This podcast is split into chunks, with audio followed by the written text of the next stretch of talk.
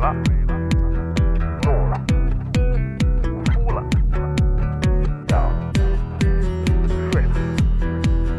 醒了，醉了。在眩晕中寻找真实的自己，撕掉虚伪的外衣，醉眼看世界，你能看到。最后调频，嬉笑怒骂，说尽人生百态；醉怒行喜，笑看身边无奈。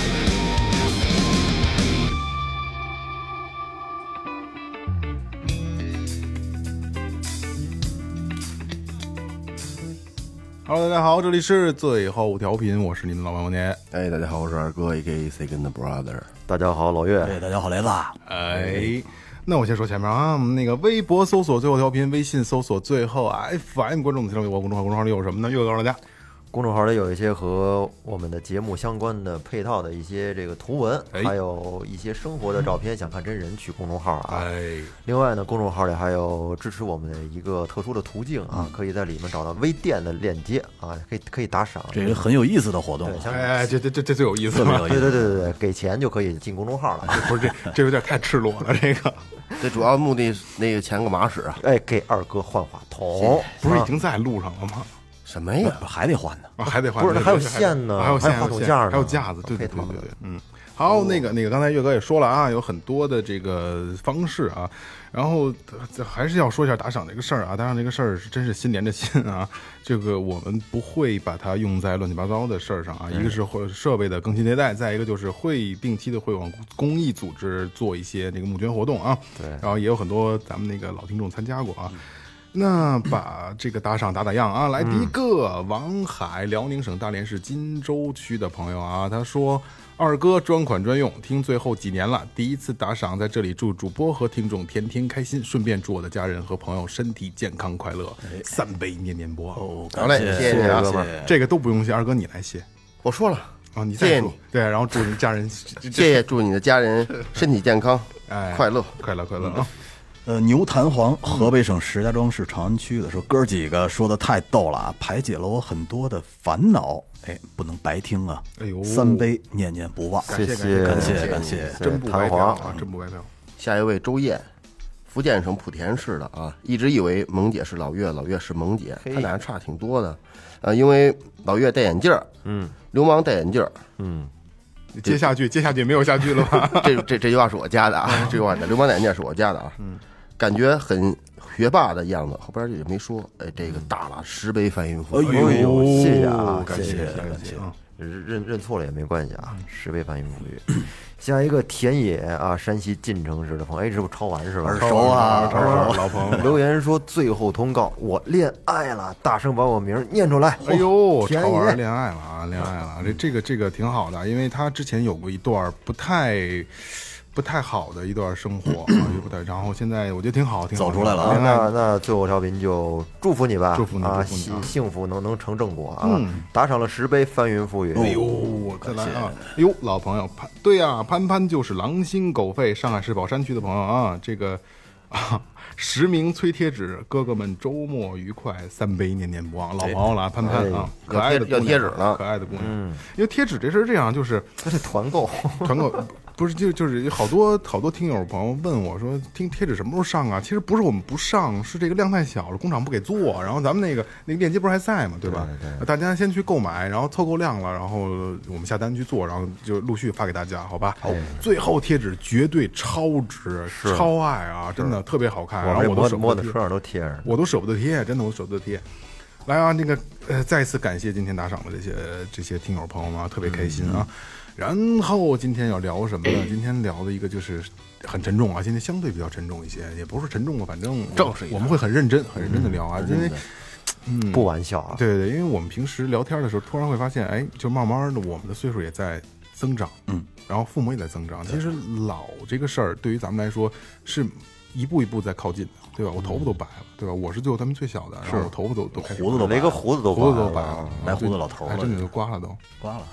所以老龄化这个事儿，我们真的有的时候会在我们四个人聊天的时候会经常出现，时不时的也会闪过这么一个小念头，啊对对对，咱们对老了老了会怎么么样？然后雷哥其实提出来了，就是老年人这个问题，我们觉得应该要重视，而且现在呃，我觉得社会层面更多的也开始重视老年的这个生活了，对嗯吧？然后老年大学、老年社区，然后养老院、敬老院这嗯些是吧？而且而且设施很完善。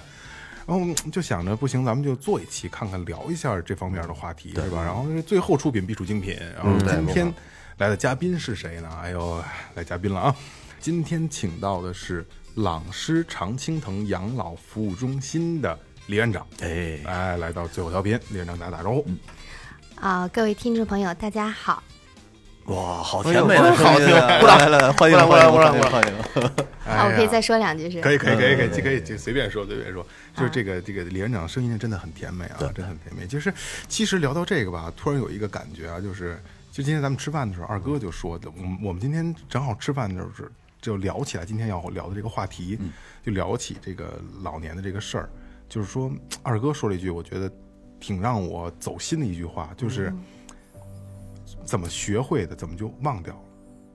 真的就是这样，对吧？我觉得这个小时候学会，到岁数大了，一点儿点儿就把这些东西都得都得忘了。都得对扔对对，然后其实你大家也能很多朋友也能听得出来，可能是要聊这个我们所谓这个老年痴呆，实际上是阿尔兹海默症，嗯对吧？就是这个有很多的电影影视剧都有过这些影视作品，对吧？而且我们也能看到身边身边其实咱们身边已经开始有了，有很多对吧？很多了。嗯所以今天咱们先让李院长聊一下这个老龄以后的一些生活，对吧？一个是聊聊养老院的事儿，或者就是咱们聊一下，比如说咱们这一代嗯是不是真的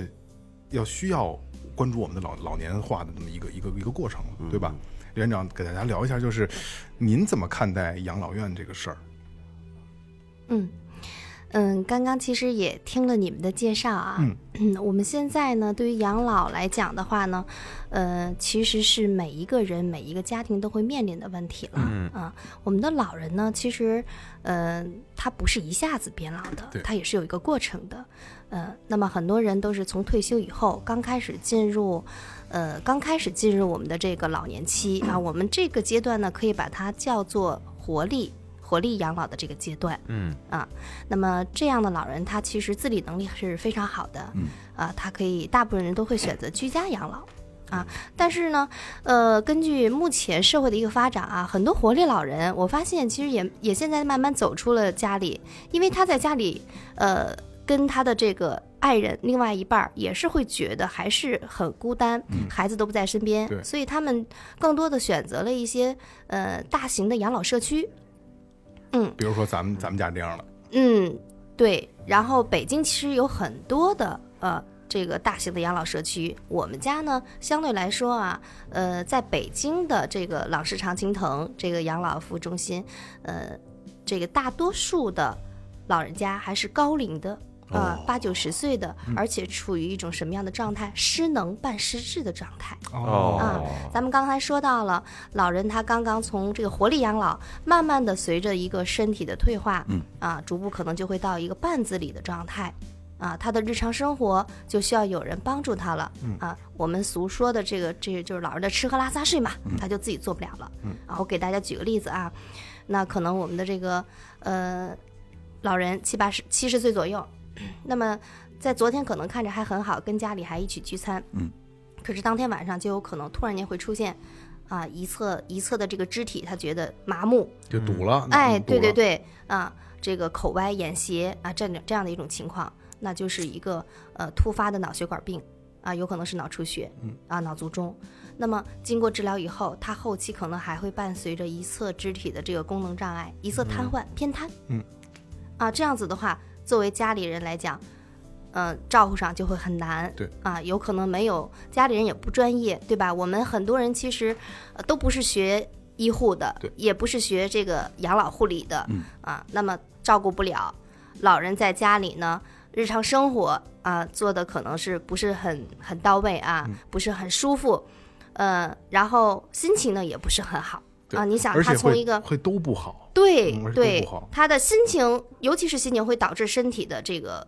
不好啊，会会很严重。本身就已经是这样的一个种状态了，刚才说到了对吧？一侧偏瘫的这种情况，嗯那也没有人能够理解他心里的痛苦，老人肯定会很沮丧，嗯啊，他接受不了自己突然间一下子就变成这样子了。对，昨天啊还好好的呢，对对对对，很很多老人都会呈现一种什么非常沮丧，郁郁寡欢的那种，其实也啊是抑抑郁症的表现了，对吧？对他会有一些焦虑，嗯会有一些轻度抑郁。哦如果没有人去帮他排解啊，很多老人还会有轻生的念头，啊，哦觉得自己没用了，对对对觉得对自己对没用了。而且就像刚才老岳说的，昨天还好好的，今天突然一下，我操，我不能自理了。对，这个就是咱甭说老年人，咱们现在放在咱们自己身上，设身处地的想，就意味着我的幸福生活已经结束了。对我能干的一切事儿都干不了了。啊虽然说他可能老人已经到老龄化了，因为毕竟刚才李院长也说，也有一个活力养老的阶段。嗯，其实他还可以去旅游、去玩儿、去去打球、打羽毛球，很多事对情吧？可以做可以做很多事儿，但是突然就因为这老了嘛，对吧？身体机能退化了，突然一下一夜之间，第二天，哎呦我操，起不来床了，这很很难接受。再有一个对就是他他现在的这个状态，其实他意识是清醒清醒的，然后他会觉得没有尊严了，是的，嗯对，是吧？很多对问题都需要别人去帮忙弄。对嗯拉屎对，包拉括尿上厕所，嗯对他觉得会没有尊严了。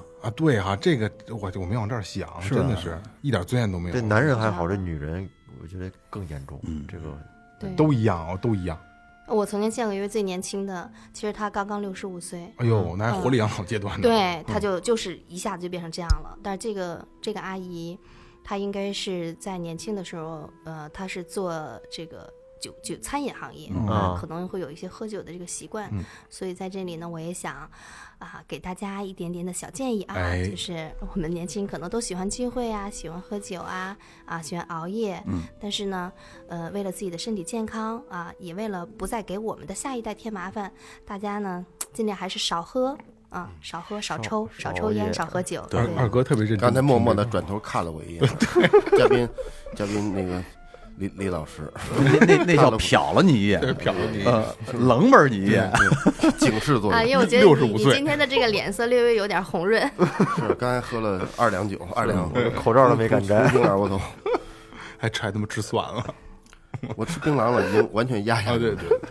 其实能不能，李院长，你看能不能大概这么分啊？就是大概区间啊，嗯六十到七十岁其实还能在活力养老的阶段我，觉得没问题。对吧？可以七十到可以八十岁很有可能就是开始就是那叫什么半半半自助，对，半自立，它是一个身体的，慢慢会有一个退化啊，的，对对对对对，这样开的始一种会有情明况显的这个退化了，对，吧？因为老年人其实大家都知道啊，他会伴有多种身体上的疾病，不是一种，对吧？我们最常见的高血压、糖尿病、冠心病，啊，严重的骨质疏松啊，这都是比较常见的。对，还有像帕金森啊，那么其实刚才我们聊到了老人这个活力养老，还有到了。半失能这样一种这样的一个状态，嗯，那目前的话呢，在我们这些呃生活不能自理的这个这个老年当中啊、除了这个之外啊，还有一种啊，还有一种老人，也是其实目前来讲的话是照顾难度最大的，嗯啊，其实他比部分失能的老人还难照顾、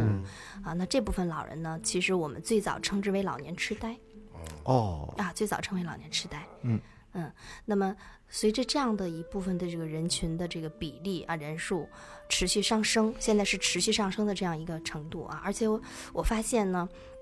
很多的一些高知人员、嗯啊，也就是说年轻的时候用脑特别多的，聪明人，对，特别容易哦，也容易这样，哎，容易容易这个患有这个认知功能障碍啊。那么认知功能障碍其实它包含了我们刚才说的这个老年痴呆，其实呃应该叫阿尔茨海默、啊。我不知道大家对这个疾病有没有认识？有所耳 闻。嗯您嗯认识的很很很浅很薄很浅薄，比较您肤浅啊对，您给讲一讲是症状啊，说是怎么怎么样的这个，嗯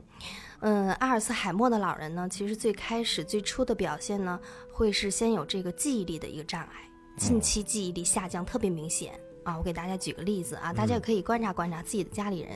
在自己家里的爷爷奶奶呀、姥姥姥爷呀，会不会有这些样的症状啊？那么，记忆力障碍它表现了就是在呃短期记忆、近期记忆、近期记忆和远期记忆啊。那最初呈现的呢，就是近期记忆力的障碍、啊。举个例子说，呃，我们在家做饭啊，我们可以观察一下我们的爷爷奶奶、姥姥姥爷做饭的时候，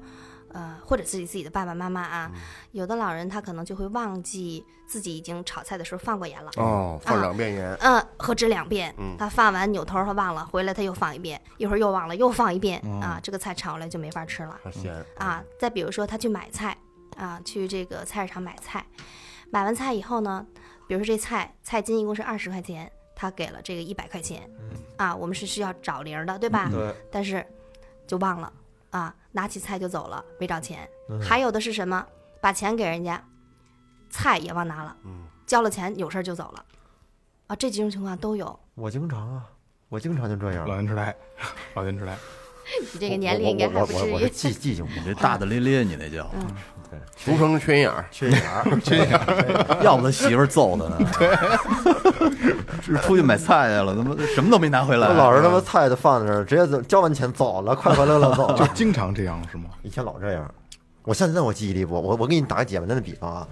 我你们看电影看完之后能记住情节，对我看完之后当就是当时 爽，就记住门票多少钱但了？就是当时看的时候爽，啊看完之后再看跟新看一样，就是我记不住情节。那够没这是他妈劲啊智商低的我觉得表现，这这不是这不是你为什么学习不好啊？不是你还记不住，不是你这样能能把吉他学会，真难为你了。 到现在也记不住，下多少功夫那啊？把位也记不住啊，就是生生理生理反应都是。哦你能这样啊？那还挺开心哦我的。是这样，我是这样，嗯，我就我确实就是脑子里面经常就是一片空白。李院长他这种是不是有底子？嗯，他这个不是不是，他是他这个年龄不至于呢啊，他很年轻。其实我们可以这样去理解，比如说，我不知道你们这个几位男士在家里做不做饭啊？嗯，走了，如果咱们在家做饭，比如说你你今天哎呀，我忘了做饭了，不管因为什么原因啊，可能打游戏打得太起劲儿了，忘了就是忘了做饭，整个这件事情忘了，我现在赶紧去做，比如我炒菜。啊，媳妇儿说，比如说今天你给我炒一个醋溜白菜，嗯你你肯定知道，你先把白菜得洗了，切了嗯是吧？然后呢，拿锅放油炒菜。嗯，如果老年人是有这个阿尔茨海默的前兆，他是忘记这个过程是怎么做的了。哦他不是说忘了这件事儿，嗯他不知道第一步，我先要把这个菜从冰箱里拿出来，啊然后没有我要洗。哦，没有逻辑感。对他没有任何的逻辑，我要切，然后我要再拿出锅，再放油，再炒。他是没有这个过程的，嗯把这个顺序他给不是哦忘了对他整个把这件事情要怎么去做是全部忘记，而不是说我忘了这件事儿，你忘了你可以重新做，对吗？你重新重新做没有问题，但是他不可以。你看，咱们理解那还是我浅说，还是我说的，你就还回来了又。嗯对，还回来因为了。之前就是他学的时候也是一步一步学的，对现在就一步一步把它都忘了。和理解的不太一样。因为我奶奶是轻微的阿尔兹海默，但是她还不是她忘事儿还好，呃也会忘也会忘啊。但是她最明显的就是找不着家，对，这就是我马上要跟大家介绍的嗯哈。近期表现的就是记忆力的下降啊，随着我们这个疾病的发展，它远期记忆慢慢它其实也会也会忘记，嗯啊。那么我们下面再聊一聊，呃，刚才你说的这个走失的问题，其实是阿尔茨海默的老人他发生了一个定向力的障碍，嗯，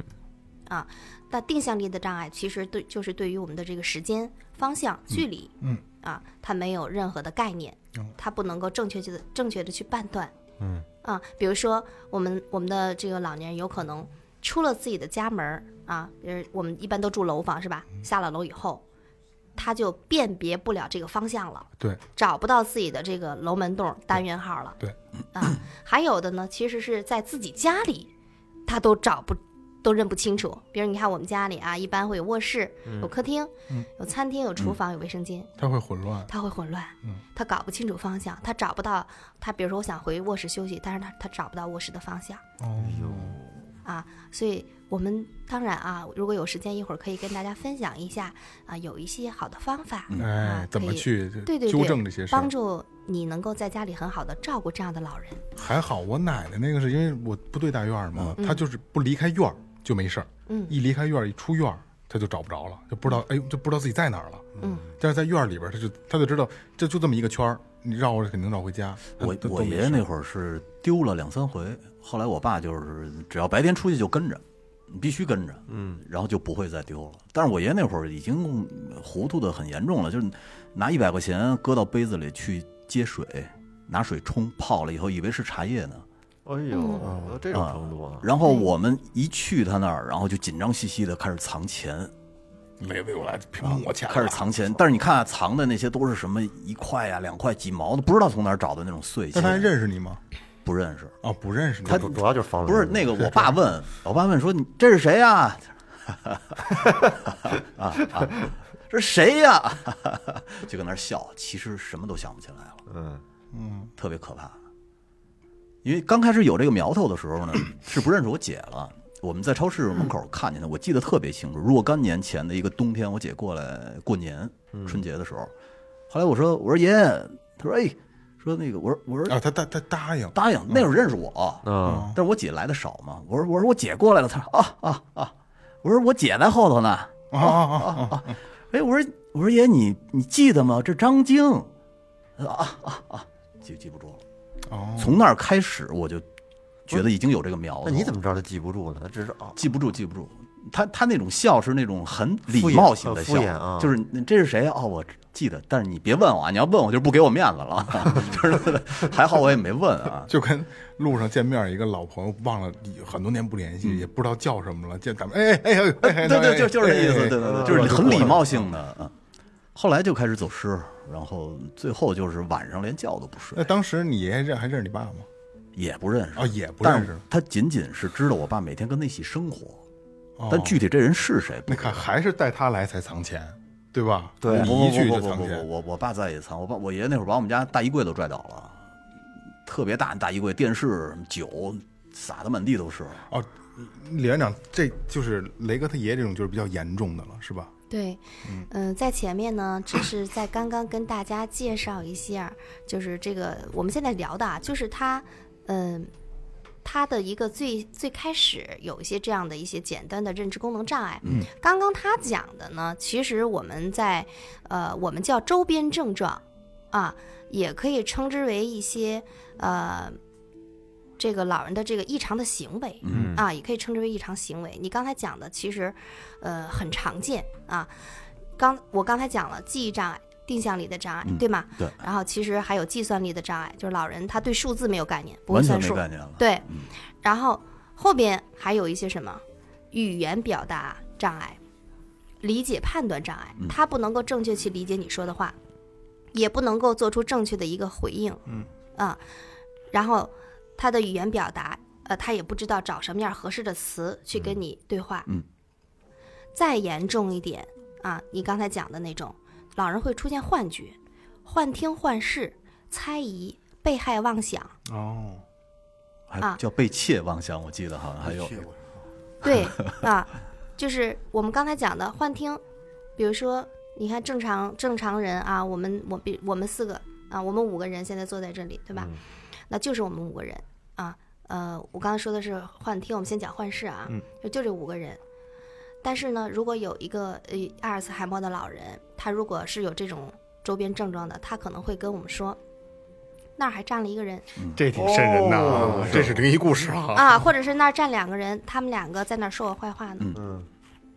这是老人的一种假想，就是他的那个呃认知的世界跟我们完全不一样。不是假设说啊，就这东西就挺害怕的了啊。真是这就是灵你异想，范畴假如咱们了这。是一个饭桌，嗯，然后我是那个阿尔兹海默的老人，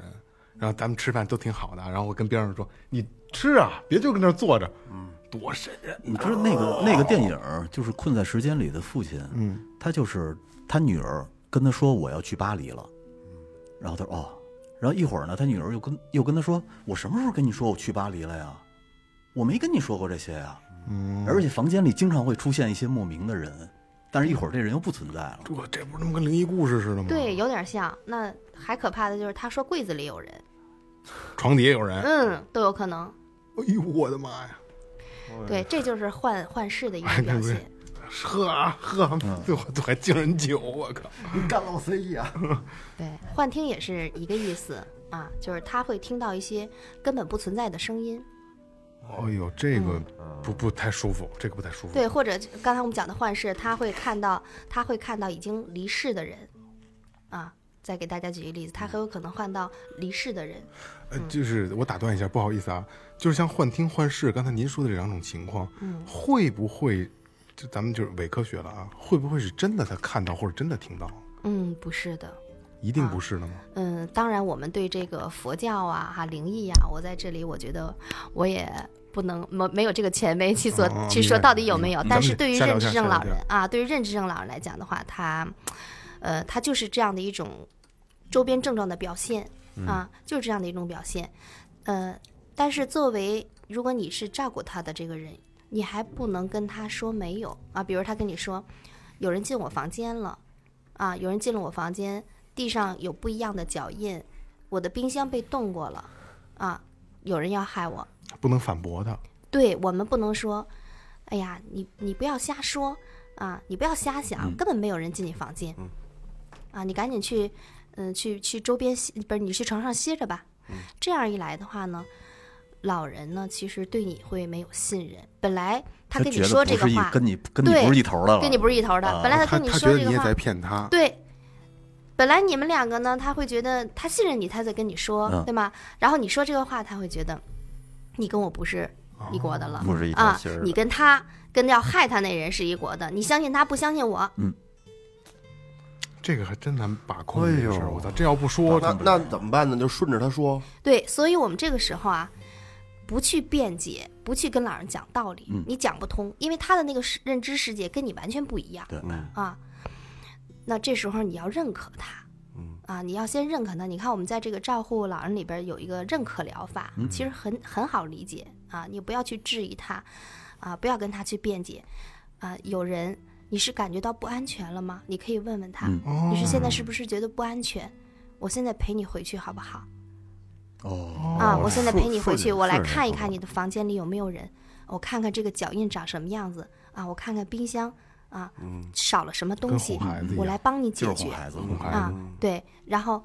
你要让他信任你，嗯，啊，你才你才能够，呃，你才能够去转移他的注意力，嗯，然后慢慢的让他这个心情平静下来，嗯对，就照顾认知症的老人，一定要非常非常的有耐心。就跟看孩子一样，而且这也需要比较强大的对，心理看孩素子也质。需要耐心挺，这个难是的共性的。但是我们又不能像哄小孩一样哄老人，因为他是需要尊重对的，他是有自尊心 的。吃饭饭，穿袜袜，是吧那这个不吃包行，包，嗯对，这个不行拉臭 臭，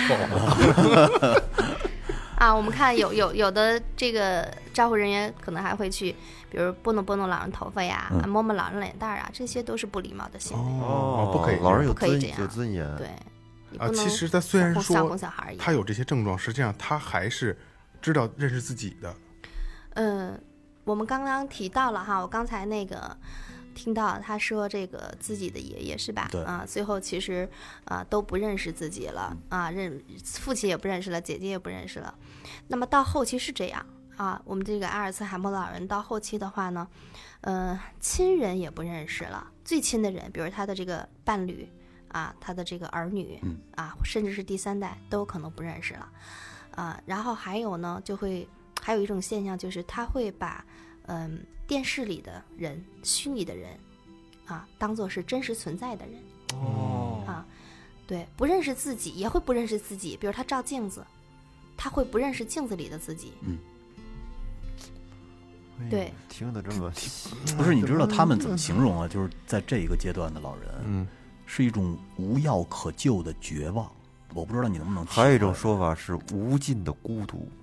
无尽孤独，他在那我更会儿能已经理解感受不到孤独了，因为他他脑子里已经放空了，他没有意识，没有自我意识。那跟无药可对救就没有关系了。他指的这他是指的无药可救，就是这个病，认知症这个病啊，我们说的阿尔茨海默，它是没有药物可没以有没治有愈没有药，就就是绝症啊，绝望，绝症，绝症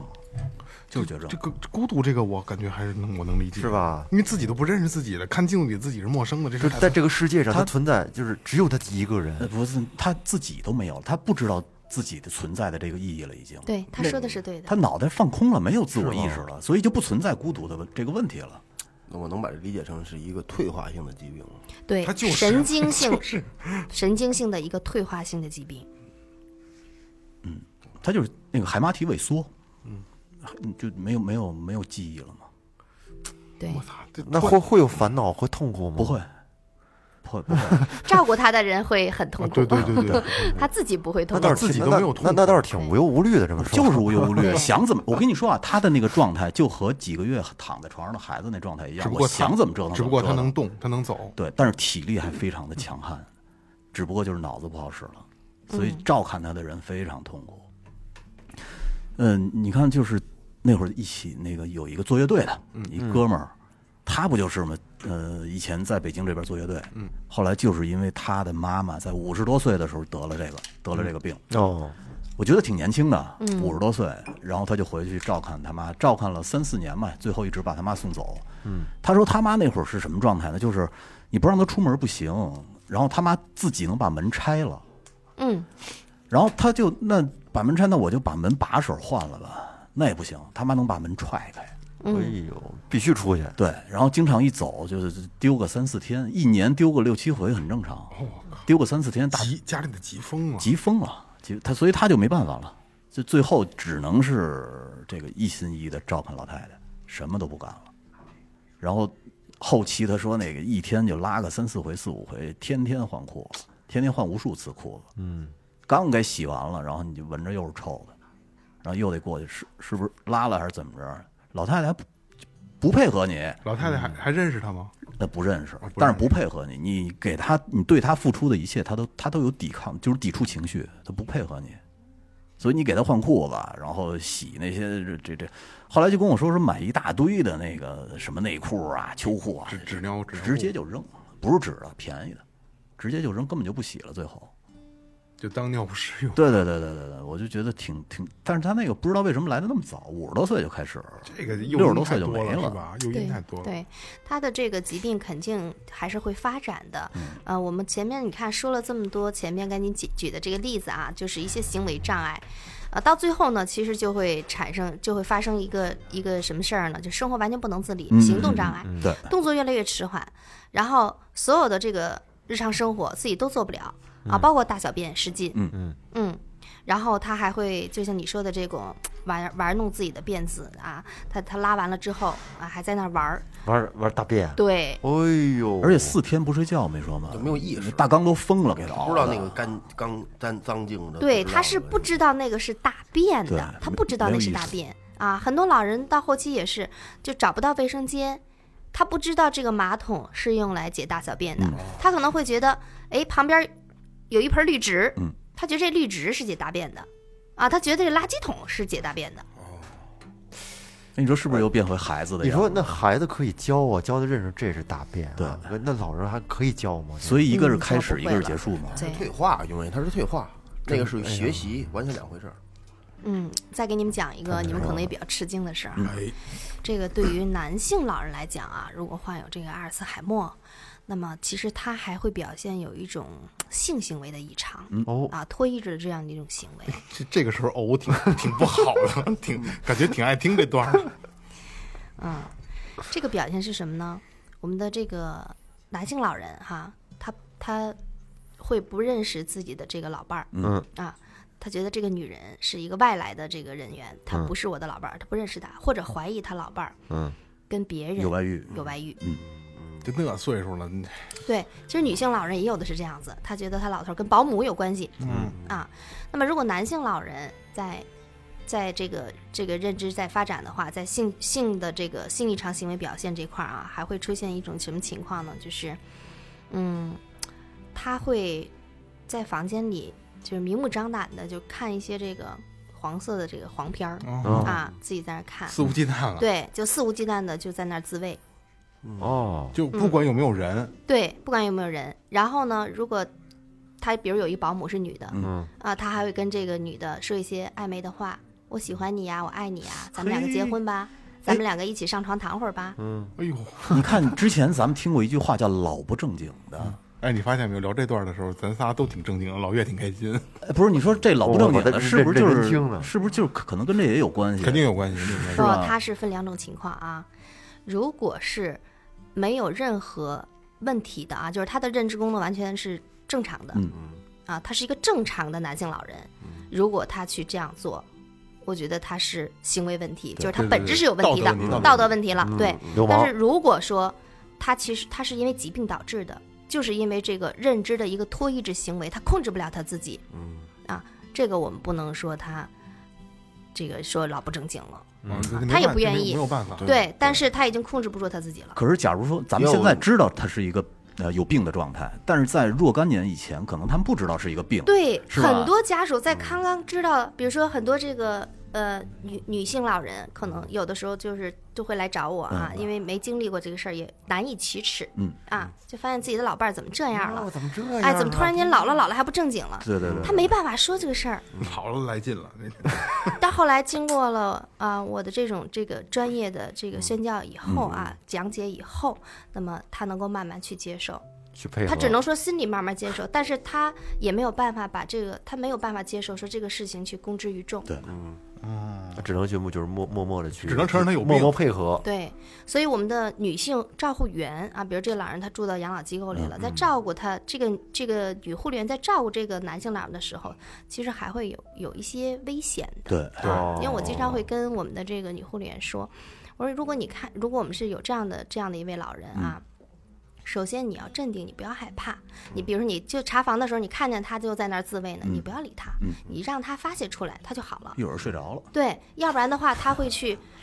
他会去这个这个缠着你，对啊，嗯围追堵截调戏啊，就是想跟你有点什么。嗯，我说那还麻烦了，你就让他看，让他发泄完了，你别理他，对，就没有关系。如果你一个人实在应对不了的话，遇到这种这种老人，比如说他跟你讲这个男性老人啊，我们一直说的就是是有认知功能障碍的啊，他跟你说，哎，我特别喜欢你，我想跟你结婚，那你要严肃告诉，以非常严肃的告诉他，不可以啊，你这样做是不对的。叫人儿，然后告诉你老伴儿，他不怕他老伴儿了，他不认识，有的老人一看啊，你这个态度很坚决害怕哎了，啊，他害怕，他退缩了。如果到最后还是啊，你一个人无法应对的时候，那一定要及时上报，上报你的主管领导。稍微注叫注意他一下。注意对他一下，那么我们夜间会安排，比如男性护理员值班儿啊，我们就要去调换 岗位就。跟那男性护理员说，我我喜欢你， 我要跟你结婚，啊更麻烦了，这这这这别闹别闹，认真的。就不是说实话啊，该说不说啊，就雷哥要不这么接，我还真挺堵得慌。 不是，就是老小孩儿，小小孩儿嘛，就是岁数大了以后，让人感觉就像小孩儿一样。小，你看小朋友有的他会拉着阿姨的手说：“阿姨，你真好看。”对对我对嗯我想喜欢喜欢你我以后能不能娶你啊？对，这这老人是不是也也有点那种感觉哈？就是其实咱们也出现过这种情况，是吧？对，是有的。嗯我们机构里呢，其实现在目前住了四十多位患嗯有认知功能障碍的老人。哎呦，还挺不少，啊，这么照顾人员在照顾起来是非常非常不容易，非常辛苦，很困啊难，很困难。就这个工作需要具备三心啊，嗯我们经常是我们说是三心两意，其实它是一个贬义词，但是放在我们这儿呢，我们把它变成一个褒义词没。办法三心对，爱心、耐心、责任心，嗯这是做我们这个行业的前提、啊，就是一线的这个工作。第二个呢，就是要有服务意识和安全意识嗯两意。不容易，真的不容易。而且说现在就是这个护理人员，中国这块缺口特别大。对，如果说所有的这个失能老人，嗯，都有人照顾的话，据说要一千到一千五百万的护理人员，对，但我是们现在嗯今才有四十多万，全哦国太多了。而且持证上岗的才有两万多，这这个其实是特别大的一个缺口。对，这个缺口确实像你说的啊，非常非常大。那么其实现在无论从我们从我们的这个人社部门啊，包括我们的这个民政部门，嗯，啊、现在都在，呃。都在做这个民生的工作啊，就是做养老这块的民生的工作。我们在组组织大量的这个培训的力量，对啊，去搭建我们的这个人才队伍建设。其实不单单指一线的护理员，它是一个很大的上百万的缺口。嗯我们作为管理者啊，我们作为管理者，作为这个养老行业也非常的缺乏啊，因为目前的你看我们的很多的年轻人，你看我们四个吧。对吧？我们基本年龄，我们五个啊啊，我们五个， 抱歉，我二们十四二十我四强们国证少一 人，我的妈呀，少一人。我们五个的年龄啊，我们都是八零后，对，你们选择了的这个行业，其实呃，我觉得还都是非常有朝气、有活力的啊，年轻人的喜欢的行业。可是作为我来讲的话，啊、我今年已经第十七年了，我选择了一个传统行业啊。你看，你们四比一，对吧？这个比例就很低，很嗯多年轻人他不愿意做这个行业，对啊，不愿意做这个行业，管理者也很少。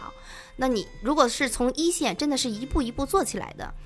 呃，那么其实会对这个行业非常了解，对啊，老人怎么样去照顾也非常了解比。如说您就是这种，对，其实我真的是从对一线做起来的啊。那我我自己本身的服务意识就很强，然嗯后我又是学护理的，我很我知道老人的这些这些症状的表嗯现，我也知道怎么样去照顾他的，我可以带着团队一起做。但是很多人他不了解，嗯对啊，他不了解，可能他也不敢进入这个行业。其实我们这个行业啊，很辛苦。真的不是什么高薪工作，但是却是一个奉献行奉献的这样一个行业。对对嗯，对对对。呃，其实在这儿我也想呼吁一下哈，呼吁一下我们的这个，呃，为为我们的这个老龄事业吧，啊，希望这个我们我们嗯我们的年轻人能够能够来接触，能够来认识对啊，我们的这个这个养老照护的呃这个工作啊，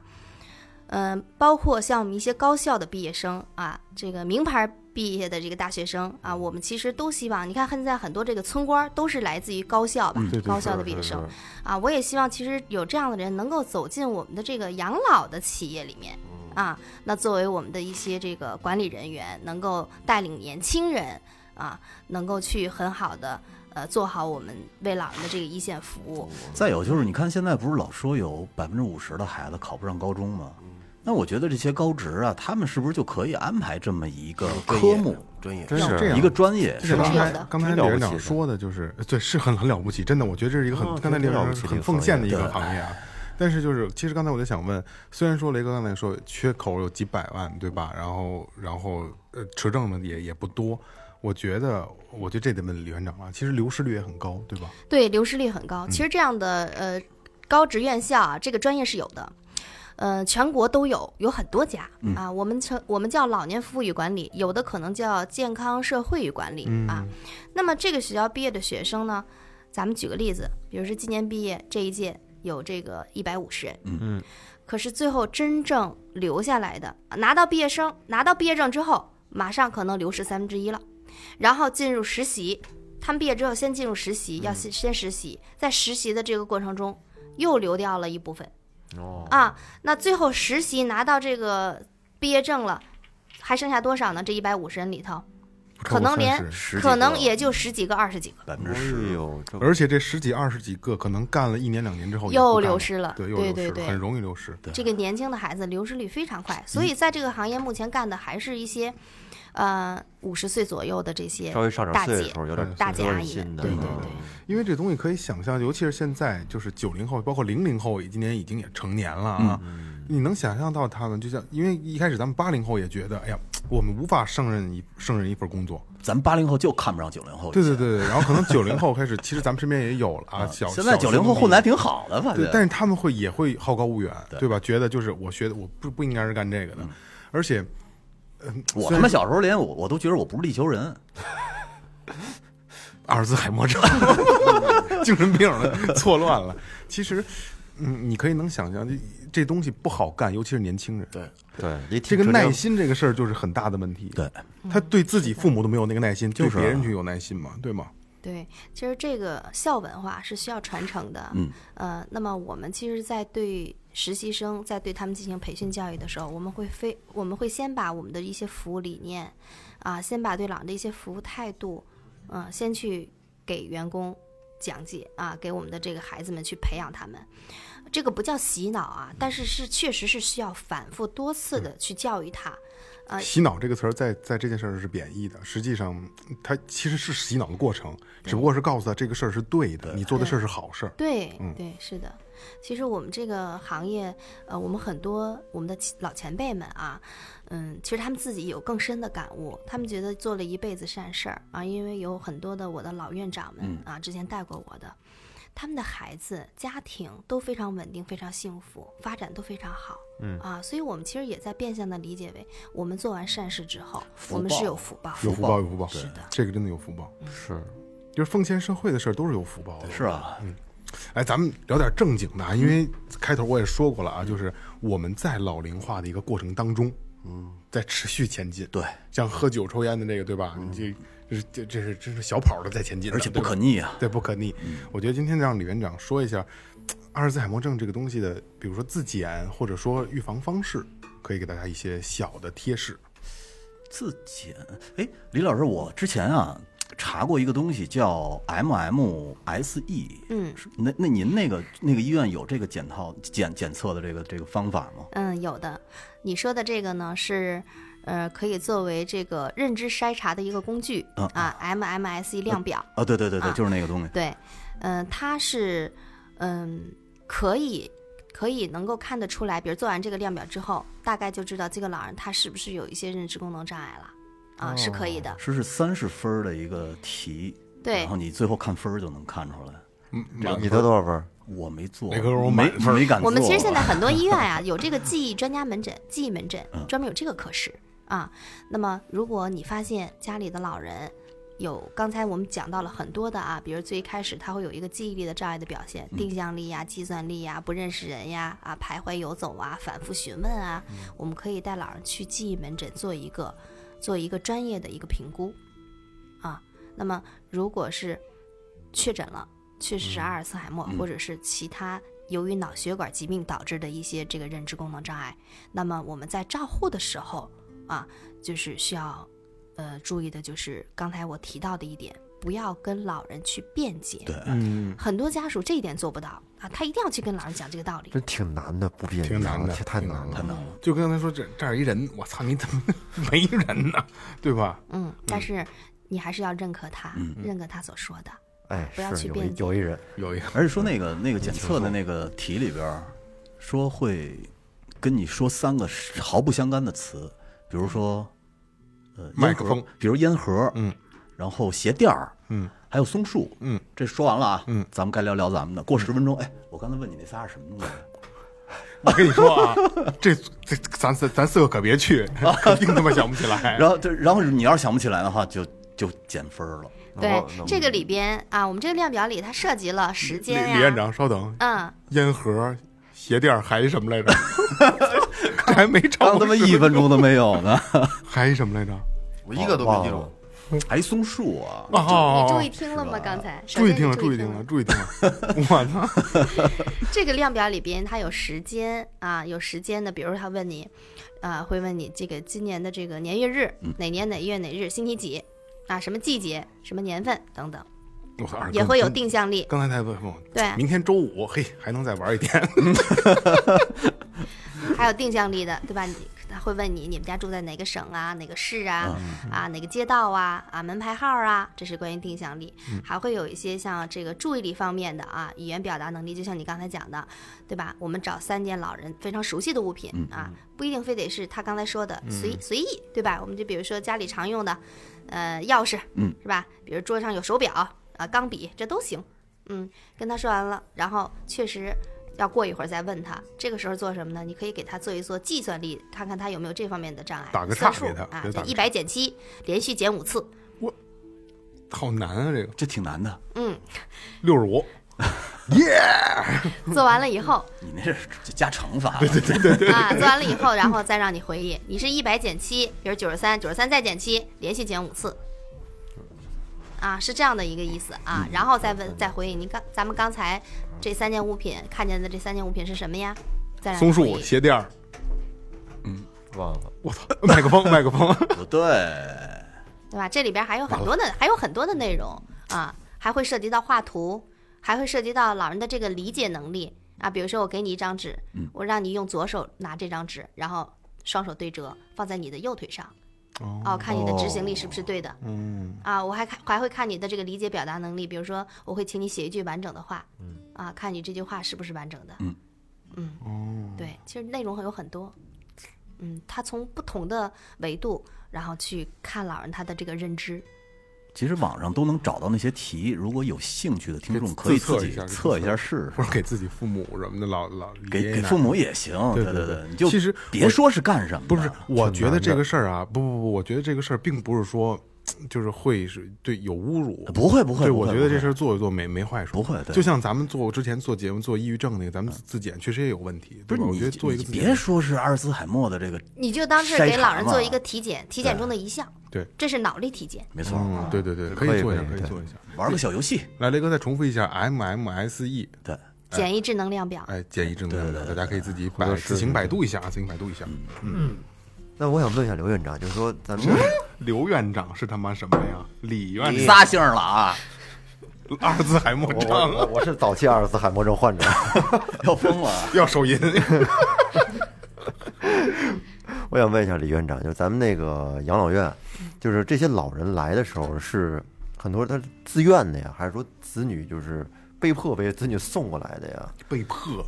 无奈，还是就是很无奈的就过来的？这是一种什么心？是一种什么心态？什么状况来的？嗯，这是个好问题。哎， 其实我们的这个老年人啊，一旦一旦患有这个阿尔茨海默或者是其他的认知功能障碍以后呢，作为家属来讲的话，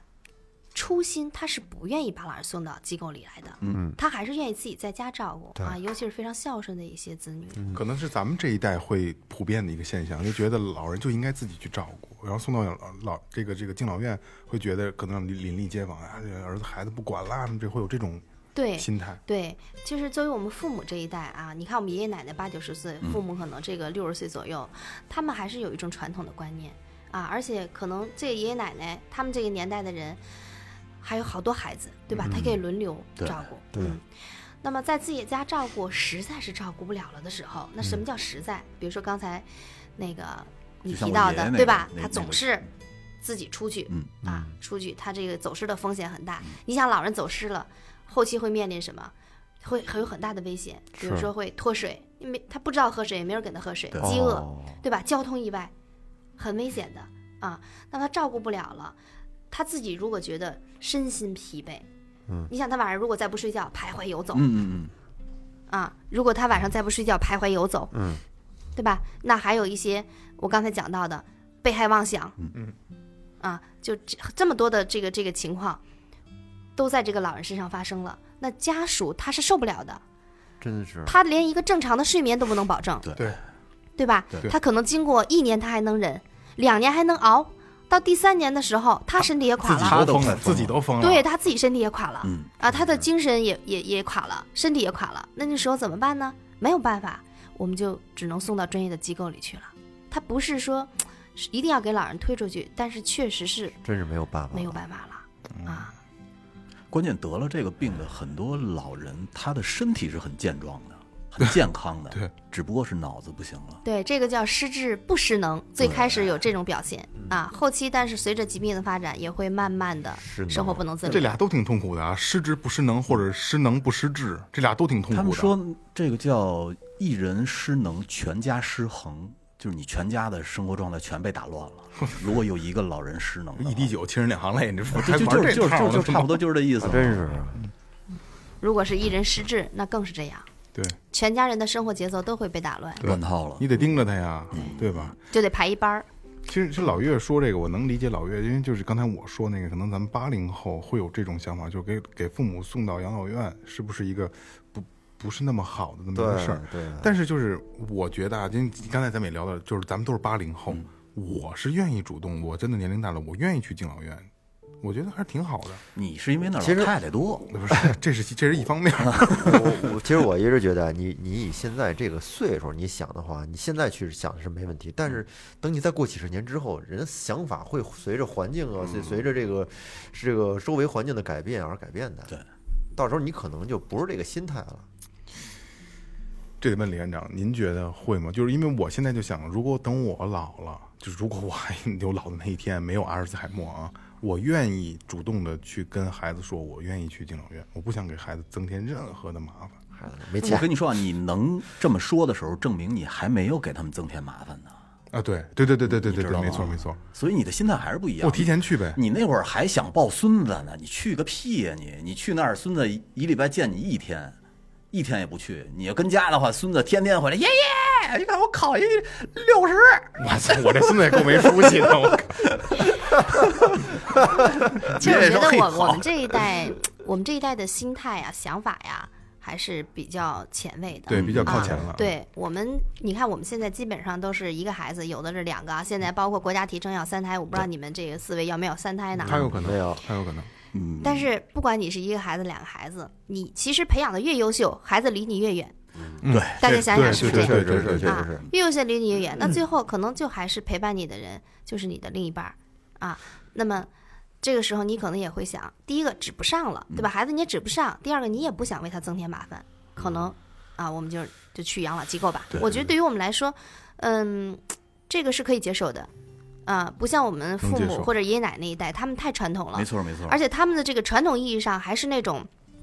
养老院，传统的养老院冷冰冰的，嗯对，对吧？对啊，然后大铁门虐待我啊，，对，然后就是也没人管，里边这个白色的床单、白色的褥子啊，其实不是那样子的。对对对现在的养老机构啊，就都跟非常公非园儿似常的的对它的硬对件配套设施非常好，嗯，非常好，比甚至比五星级酒店还好哦啊，还有人照顾，嗯嗯，对，你住在养老机构里，你是有安全感的。对，而且医疗也是直比较直接那的，肯定啊，嗯这有什拿么磕磕碰其实碰立马来不人，是坏事儿，我真觉得就是，尤其是像咱们八零后，咱们真的你四你今年四十四十了，对啊吧？可以考虑了。去吧，嗯，房子不用考虑，朗诗常青藤，你是你最好的家。我我还要给我们家姑娘看孩子呢。 对，你看不着孩子， 咱们就找一找一个养老院一住。哎，今天天天录打打完节目招呼，不好意思，今天雷哥没来。哎我告诉你啊尿管拔完感染了， 就是就是，发现节目最高产的时候，就是住进养老院以 后，每天都 录音。每日 更。可以啊，你看我们机构就有，比如农业大学的老师啊、教授，他们都会组团来参观啊，然后几位就同时入住，哦然后他们每天还能在一起，嗯对，嗯原来在一起工作上班啊，谈笑风生，现在在机构里改成下棋嘿嗯啊、遛鸟儿啊集体，养谈笑老，风生集。体养啊老。对对对，我觉得很好。其实我曾经聊我们聊天儿就是聊过啊，就是可能岁数大了，一块儿租一个别墅，嗯嗯，找个保姆就完了，就是一块儿做饭，一块儿生活，其实也挺好那。保姆可够累的，保姆可够累，天天你那还不能找好看 的，对你把裤子穿上，出这屋进那屋都这揍去，你说这几个料，嗯什么呀？这都哎，瞎说瞎说瞎说，别闹别闹。 就是就我们就愿意就不好意思、啊，李院长。其实可以让李李院长给咱们聊聊，呃，怎么能避免避免得这个阿尔兹海默症？哎，对，能不能有没有就是什么生活习惯呀嗯这类的？嗯，其实我刚才最前面分享了啊，嗯，我自己观察了一下，这个得最后就是这个会会患有这个阿尔茨海默的老人，嗯大部分确实是啊、这个老师啊、教授、工程师，哦，高知对这部分人群占的比例会大一点，用脑过度的？用脑过度，而且还有一种就是，嗯，刚才不是讲到要给给我们的这个年轻人一些好的建议嘛？嗯对啊，嗯，现在其实现在这个这个这个工作和生活压力都很大啊，那么很多人都是早出晚归啊，然后呃，能够我记得有一句话是什么？这个为了碎银几两是吧？三餐有汤， 为了三菜有汤啊，不断的在在奋斗。嗯，一个是好的健康生活方式，肯定会能够降低你患这个阿尔茨海默或者认知功能障碍的这个有风险。嗯概率的啊，会会会要有一个健康的生活方式啊。那么，呃，我们刚才说的对吧？抽烟呀、喝酒啊，你要要控制。熬夜嗯啊，熬夜，对对对，啊，然后要及时能够排解自己心里的这个呃不好的一些情绪，哦，就是说要嗯这个社很重交，这很重要。需要对有社交，嗯要要去发泄。但是但是这个社交，咱不是说一定要去迪吧呀，是吧？这个这个喝酒啊、嗯嗯啊，唱歌才能去排解。你有一些健康的生活方式啊，倾诉其实嘖也是一种哎，很好的这个这个发泄啊其。实咱们四个人就是，我觉得就是特别好的一个循环。是啊，一礼拜倾诉一次。对对，因为就是我们做这个电台的初衷就是，嗯朋友现在就是节奏太快，嗯，朋友没没有人能像我们一样每周能见一次，没错，嗯对，再好的朋友都不可能了。说每个人每每周能聚齐一次，嗯然后我们每周聚齐一次，其实今天可能聊的比较偏门了啊，就是我们可能录节目一个小时，我们聊天有三个小时到四个小时，那很嗯好啊。其实特别特别好。而且我跟你说，特别典型的一个小事儿啊，就是那天我手机丢了，我媳妇儿说我，说完我以后我特生气，我第一时间就在咱们群里发牢骚，咱们嘁哩咔嚓一说过去了，是吧？这不就是一种一种发泄吗？对对，而包且括饮食上，还有你的运动上。饮食上我们四个不太好，啊饮食上也不能凑一块也儿不要啊这个暴饮暴食啊，或者是呃不健康的不健康的饮食。现在其实很提倡什么？呃，比如说老年人，我们经常会说，根据他的一些疾病啊，他他患他患有哪些疾病，那跟他吃的饮食是直接有关系的。对，比如说他有糖尿病，对吗？他肯定是要那个低糖，低头低油、啊，低糖，对，低糖的。然后比如什么蔬菜是是是这个糖低，呃，不，什么水果是是这个低糖水果，对吧？可能有的老人他还便秘，那那多吃这个高纤维的、高纤维素的蔬菜，嗯啊，比如说像芹菜、像韭有菜，对，具体的。我们是从饮食上调整哈、啊，那对于我们年轻人来讲也行，也也也是，你不要那个，呃，就是吃一些这个特别刺激性的东西啊，或者是这种呃这个高脂肪啊，啊，然后那个高糖啊，这样的饮食也不太好。再加上你说晚上又熬夜要吃夜宵，对你肠道也不好。即便你最后你不失智，很有可能因为饮食不当造成你胃肠功能这个紊乱，对吧？或者是糖尿病出现别的毛病啊，，对你也会也会有出现问题的。除了阿尔兹海默症，还有好多癌症等着呢。那会儿我我我记得他们做过一个筛查，就是说在地中海地区那些人得阿尔兹海默症的几率就特别低。嗯，后来他们就说是不是跟他们的饮食有关系呢？然后就有一种饮食的这个这个方法叫做地中海式饮食，就是多吃鱼、多吃蔬菜水果，嗯富含硒的东西多。然后呢富含坚锌果还有橄榄油，然后基本上他们那边儿这个碳水吃的特别少，然后嗯没有什么特别多的动物油脂啊这个种没类型的不是东西太容易，中国人饮食太复杂了。 对啊这个只能说尽量的去避不免。是尽量你看就是水果、蔬菜、坚果，然后呢可以可喝以一点吃优红酒嗯质，蛋白啊。建议就是我们这个呃，稍微比如说上点岁数了啊，我们的父母这一代，他吃优质蛋白嗯啊，比如说什么叫优质蛋白啊？呃，我们举个例子说，鱼肉啊、鸡肉嗯对啊，或是那个红肉里边的瘦肉，对对对啊，对它其实都属于优质蛋优白质蛋白，牛奶呀、鸡蛋呀，还有那边里边还有一个是大蒜，哦，大蒜和那大那蒜边人吃大蒜吃的特别多，大蒜特别好，嗯，少吃外卖。嗯少吃外卖。对 就是高油、外卖哦高油脂性肪啊都比较嘛大。对，啊哎呦，今天真的就是特别特别感谢这个咱们朗诗常青藤服养老服务中心的这个李院长、陈院长啊，李院长，刘院长、刘院 长、毛院毛长、院长毛院长， 这个来给大家李院长、李院长别闹啊，来分享一些就是阿尔兹海默症的故事，还有这个养老院的这个咱们养老的一些事儿啊。我真的觉得就是，我觉得刚才尤其是最后说的啊，我们真的应该要注意了，因为我们真的八零后已经在这条路上一一步一步的往前走了。对啊，因为你生是一个偶然，死是必然嘛，对对对是吧？你你肯定要走这条路，而且像咱们这种，就真的都不是走，都是小跑，有点小跑那个劲儿了啊，嗯所以真的要注意。其实我最近就这近几年啊，其实二哥应该知道，就我刚刚三十岁的时候，那个二哥比我大几岁，二哥说你哎呀三十，你好好注意吧，身体大学吧生似的对对对，注意好好注意身体吧。说那个嗯你过两年你就知道 了，我还不觉得。后来这两年我就明显就开始，我我开始注意买一些保健品，就维生素 C 什么的，我每天都会吃这。才哪到哪儿，过两年你就知道了。还不行呢，少抽两盒烟比吃他妈什么 C 都管用。这现在我觉得有点拉胯了。所以说，就刚才我说，咱们的身体其实是在小跑，也许可能四十出头，雷哥就阿尔兹海默症了，对吧？这都是很有可能的。所以我觉得应该呸呸应该应该注意一下自己的身体，而且真的注意老龄化的这个事儿。再有一个就是。刚才有很多的方法，有一个自检的方式，M M M M 嗯 S E，对吧？那个自检，那我觉那得仨是什么？啊麦烟麦克盒风，烟盒没有麦克嗯风，嗯鞋垫儿松树，哎，你这一百减七减七再减七，六十 五。呃，那个真的啊，我觉得大家应该注意一下了。然后再一次的感谢朗诗常青藤养老服务中心的李院长嗯李院长啊，来分享这么多的故事对啊对。对对，这里是最后调频，感谢每位听众，拜拜感。谢，拜拜。拜拜。